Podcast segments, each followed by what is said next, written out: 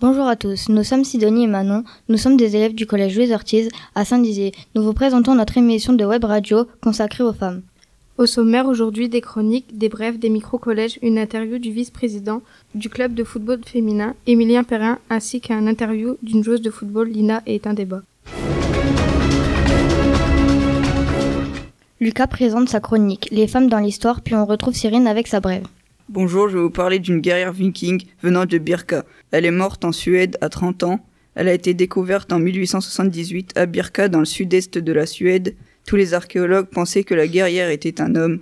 En 2017, ils ont fait une analyse ADN et les archéologues ont découvert que c'était en réalité une femme viking de haut rang dans la société viking. Les femmes commençaient dès l'enfance à apprendre à accomplir les arts ménagers et les pratiques agricoles, à suivre les préceptes de leur famille, à connaître les lois morales et à servir l'intérêt du clan. Pour conclure, on peut dire que les femmes ont souvent été oubliées dans l'histoire au point de les confondre avec des hommes lorsqu'elles sont armées. Laissons maintenant la parole à Cyrine. Bonjour à tous, je vais vous présenter une brève sur les femmes en politique. À partir de quand les femmes fréquentent beaucoup plus le milieu politique? On peut voir que ce n'est pas qu'à partir des années 2000 principalement que la politique devient un milieu fréquenté par beaucoup de femmes, même si la première femme présidente dans le monde est Isabelle Martinez de Perón en Argentine et ça se passe en 1974. Maintenant, on écoute Serena qui dresse le portrait de Rosa Parks suivi d'un micro-collège. Bonjour, je m'appelle Serena, je vais vous présenter Rosa Parks. Est-ce que vous saviez qui est Rosa Parks? C'est une américaine née en Alabama en 1913. Elle a lutté contre les discriminations raciales et la ségrégation. C'est quoi la ségrégation? C'est une séparation imposée de droits ou de faits d'un groupe social avec les autres. Dans cette lutte contre la ségrégation, Rosa Parks représente la lutte pour l'égalité de la justice des Afro-Américains aux États-Unis. Le 5 décembre 1955, elle prend le bus après une journée de travail pour rentrer chez elle. Elle s'assit sur une place réservée aux Blancs. Elle refuse de céder sa place à un passager blanc. Elle se fait arrêter par la police puis condamnée. Après sa condamnation, elle fait appel à son jugement et devient l'égérie d'un mouvement national des droits civiques. Elle se fait impliquer dans l'association de l'Alabama pour la promotion des gens de couleur qui luttaient pour la reconnaissance de l'égalité des droits entre les races. Même si la ségrégation n'est plus d'actualité aux États-Unis, le combat de Rosa Parks pour les droits des personnes noires continue encore. Je vous laisse avec Sarah et son micro-collège. Pensez-vous que certains métiers soient plus accessibles aux hommes qu'aux femmes? Pourquoi selon vous? En fait, dans les faits, euh, oui, il y a certains métiers qui sont plus accessibles euh, aux, femmes qu'aux hommes. Je pense qu'on peut trouver des, statistiques là-dessus hein, sur beaucoup de métiers. Après, est-ce que c'est normal? Ça, c'est une autre question. Euh, pour le coup, je trouve ça pas normal qu'il y ait des métiers qui soient plus accessibles aux femmes qu'aux hommes ou vice versa, parce qu'il y, a les, y a les deux. Mais c'est souvent plutôt au bénéfice des hommes qui se retrouvent avec des métiers mieux payés, ce genre de choses hein, globalement. Et pourquoi? Bah, C'est encore plus compliqué comme question. C'est est-ce que la société elle est comme ça? Est-ce qu'il y a des inégalités? Voilà, donc ça c'est des gros problèmes auxquels il faut, faut s'attaquer petit à petit. Euh, en théorie, bah, aucun métier n'est réservé euh, spécifiquement aux hommes et aux femmes. Tous les métiers sont censément ouverts euh, aux, deux sexes. Il n'y a pas de, de, de, de limite de, de, genre qui sont posées pour aucun métier. Après, dans les faits, effectivement, on constate qu'il y a des métiers qui sont plus masculins ou plus féminins.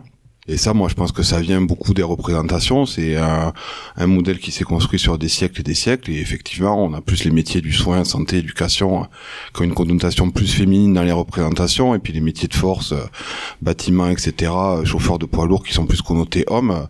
Mais c'est des, des, stéréotypes euh, qui sont ancrés depuis longtemps et qui, qui sont très durs à, à combattre et à revenir dessus. Tout de suite, retrouvons Paul qui nous donne quelques exemples de stéréotypes, puis Cyrine revient avec sa nouvelle brève. Bonjour à tous, je m'appelle Paul et je vais vous parler de ce qu'on appelle les stéréotypes de genre. En voici déjà quelques exemples. Les filles qui portent des jupes courtes sont des filles faciles, ou les garçons ont plus de besoins sexuels que les filles.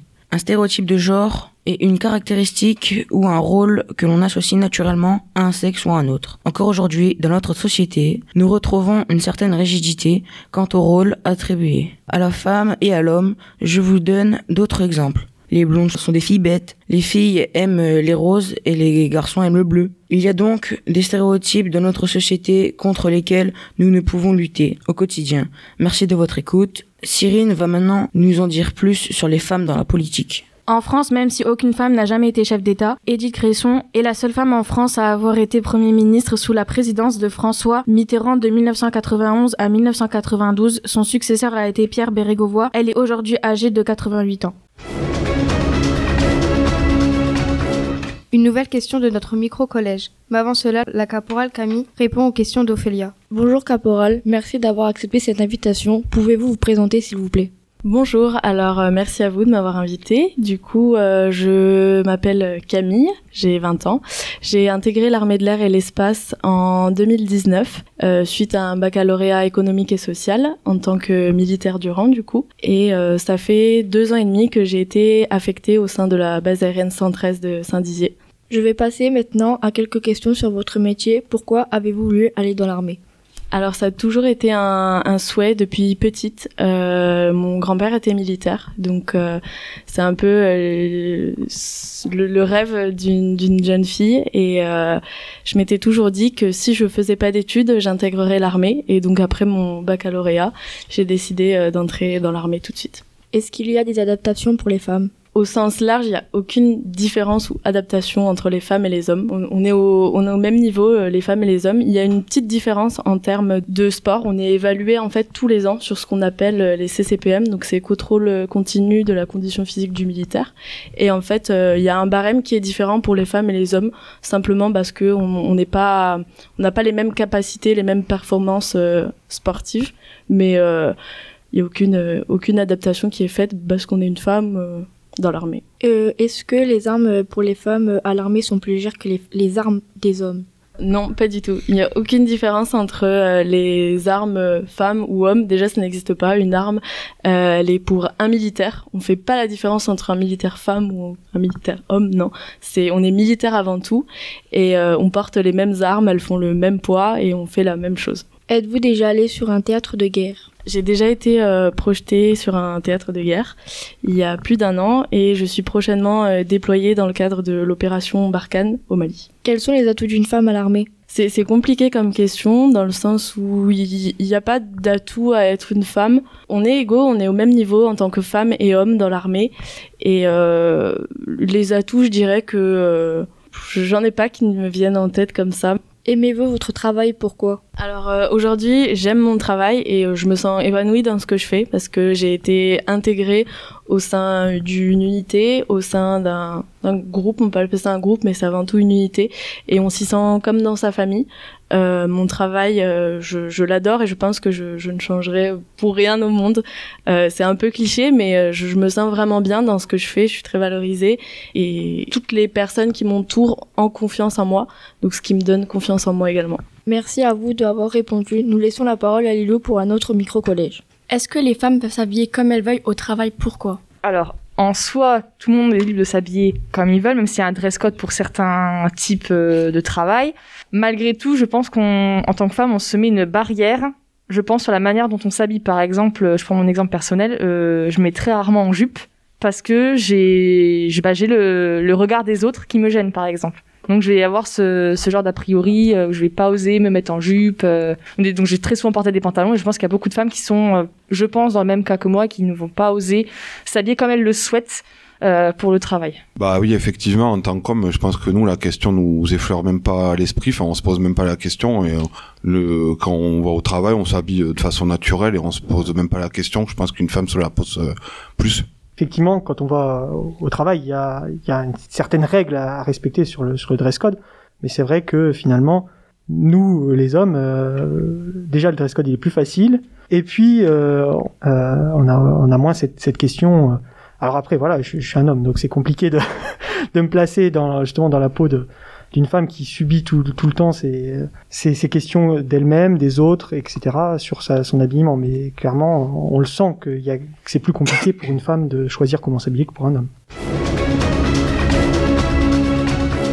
Et si on parlait football féminin C'est ce que nous propose Mathis en compagnie du vice-président d'un club de football féminin et d'une joueuse. Une dernière question micro-collège, elle arrive juste après. Bonjour Emilien, merci d'avoir accepté notre invitation pour cette interview. Tout d'abord, quels sont les éléments qui vous ont poussé à créer une équipe féminine? Alors euh, bonjour, hein, merci pour l'invitation. Euh, il y a plusieurs éléments qui m'ont poussé à créer une équipe euh, de football féminin. Euh, déjà, la, première notion, c'est le, le challenge. Donc c'est vrai que le, le, sport féminin et notamment le foot est pas très développé, notamment, enfin, je pense particulièrement au sport collectif. Et euh, donc c'est toujours un challenge de pouvoir se dire qu'on démarre avec pas grand chose et d'essayer de créer une émulsion autour de, de ce sport et de voir de plus en plus de filles nous rejoindre. Donc c'est vraiment un côté intéressant. Ensuite, je pense qu'il y a une deuxième notion, c'est la mentalité. La mentalité dans le foot euh, féminin et masculin est totalement différente. Les filles sont beaucoup plus à l'écoute, euh, beaucoup plus travailleuses. Euh, voilà, elles recherchent d'autres choses. Et c'est vrai que ça aussi, c'est quelque chose qui est très intéressant. Et puis voilà, de pouvoir euh, développer une offre de pratique euh, différente euh, à Saint-Dizier, c'était aussi quelque chose d'important pour nous. Quel est votre parcours pour être vice-président d'une équipe féminine? Alors j'ai commencé euh, il y a une petite quinzaine d'années à coacher des équipes de jeunes dans mon ancien club et puis euh, donc j'ai coaché de plus en plus, je me suis de plus en plus investi dans mon dans mon ancien club et dans mon nouveau club et puis à force de temps et d'investissement, bah, on m'a proposé cette place et que j'ai tout de suite accepté. Avez-vous beaucoup de demandes de licence par rapport aux garçons? Alors, on, en parlant de, enfin, de ce qui nous concerne, donc Saint-Dizier, c'est un peu différent parce que nous, on est la, enfin, le seul club qui propose une offre de pratique 100% féminine. Donc c'est ce qui nous permet de nous démarquer des autres clubs. Après à Saint-Dizier, il y a plusieurs clubs euh, qui existent, même autour de Saint-Dizier. Donc finalement, la demande euh, chez les garçons est plus importante, mais elle se répartit sur beaucoup plus de clubs. Donc au final, ça doit être à peu près équivalent. Y a-t-il un traitement des discriminations de faveur entre les équipes féminines et masculines? Les entraînements sont-ils différents? Alors je pense que effectivement, il y a certaines discriminations qui existent encore. Il y a certaines mentalités qui sont encore dures à changer. Hein. Pour certains, le foot et les filles, c'est complètement incompatible. Mais c'est de mieux en mieux. Ça, s'améliore d'année en année. La place des filles est de plus en plus importante. Donc c'est quelque chose d'intéressant. Ensuite, concernant les entraînements, je pense que c'est pas une histoire de garçon ou de fille, c'est plus une histoire de niveau de pratique on va faire des entraînements qui vont être différents en fonction de si la personne, le joueur, la joueuse est plutôt débutant ou débutant. Et euh, donc on va s'adapter plus au niveau de, de l'enfant ou de la personne plutôt que euh, à son genre. Pensez-vous que le stéréotype, les filles jouent moins bien que les garçons, est réel? Alors moi je dirais pas qu'elles jouent moins bien, je dirais que le foot féminin est complètement différent du foot euh, masculin. Il y a des caractéristiques athlétiques qui sont différentes, il y a aussi une grosse différence je pense, c'est que les filles viennent au foot beaucoup plus tard que les garçons. Les garçons démarrent souvent à 5, 6, 7 ans, quand les filles, euh, ben, comme Lina par exemple, ont commencé plutôt vers 10, 12, euh, voilà, dans, plutôt vers l'entrée du collège. Donc euh, il y a une grosse différence à ce niveau-là. Hein. Tous les, les, on va dire les 5 ans qu'elles perdent en moyenne au début de, de leur carrière, si je puis dire, fait qu'il y a aussi une différence entre le foot masculin et féminin. Mais euh, je pense que c'est c'est juste euh, peut-être pas deux sports différents, mais deux pratiques euh, différentes. Et aujourd'hui, on entend de plus en plus de gens dire que ils préfèrent regarder le foot féminin que le foot masculin à la télé et euh, à la télé ou même en vrai. Hein. Et donc, je pense que c'est aussi bon signe. Faut juste se dire que quand on regarde du foot féminin et masculin, faut pas qu'on ait forcément la même attente. Ce sera pas le même style de jeu et, et les deux ont du bon et du moins bon. Donc, c'est différent. Pensez-vous que les garçons doivent baisser leur niveau en jouant face à des filles? Alors je pense que ça ce serait la plus grosse des erreurs parce que euh, finalement c'est dans l'adversité qu'on progresse le plus. Donc si face à nous les garçons euh, baissent le pied ou ne jouent pas comme d'habitude, ça permettra pas forcément aux filles de progresser euh, comme elles le devraient. Et je pense que finalement de ce qu'on peut voir le week-end sur les rencontres mixtes, c'est plutôt l'inverse qu'on voit parce que il y a ce petit ce petit phénomène euh, chez les garçons euh, chez les plus jeunes qui est de bah euh, on peut pas perdre contre des gonzesses. Donc finalement ça les motive plus qu'en temps habituel. Donc on se retrouve souvent à avoir 5 ou 10 petits guerriers en face de nous qui veulent surtout pas perdre contre des filles. Avez-vous déjà fait face à des entraîneurs qui ne veulent pas entraîner des filles? Alors il y a forcément des entraîneurs qui veulent pas entraîner des filles, hein, mais je pense que c'est plus parmi les les plus anciens, euh, ceux qui sont encore dans le dans l'idée que le foot c'est vraiment que pour les garçons. Et euh, on est face aussi à beaucoup d'entraîneurs qui veulent entraîner que des filles, donc finalement ça fait euh, ça fait un bon équilibre. Tout le monde arrive à, à s'y retrouver et on n'a pas de souci euh, pour trouver des coachs de notre côté. Merci beaucoup d'avoir pris le temps de répondre à toutes ces questions. Bonjour Lina, depuis combien de temps joues-tu au football? Bonjour, euh, alors je joue au football depuis deux ans. Avant d'être dans cette équipe, jouais-tu dans une équipe dite mixte? Si oui, dans quelle équipe le niveau est-il le plus élevé? Alors, euh, je jouais dans une équipe euh, de garçons et euh, non, le niveau n'était pas plus élevé que dans mon équipe que je joue actuellement. As-tu un modèle féminin dans le football? Oui, Alexia Puteles, car elle a reçu le Ballon d'Or féminin 2021.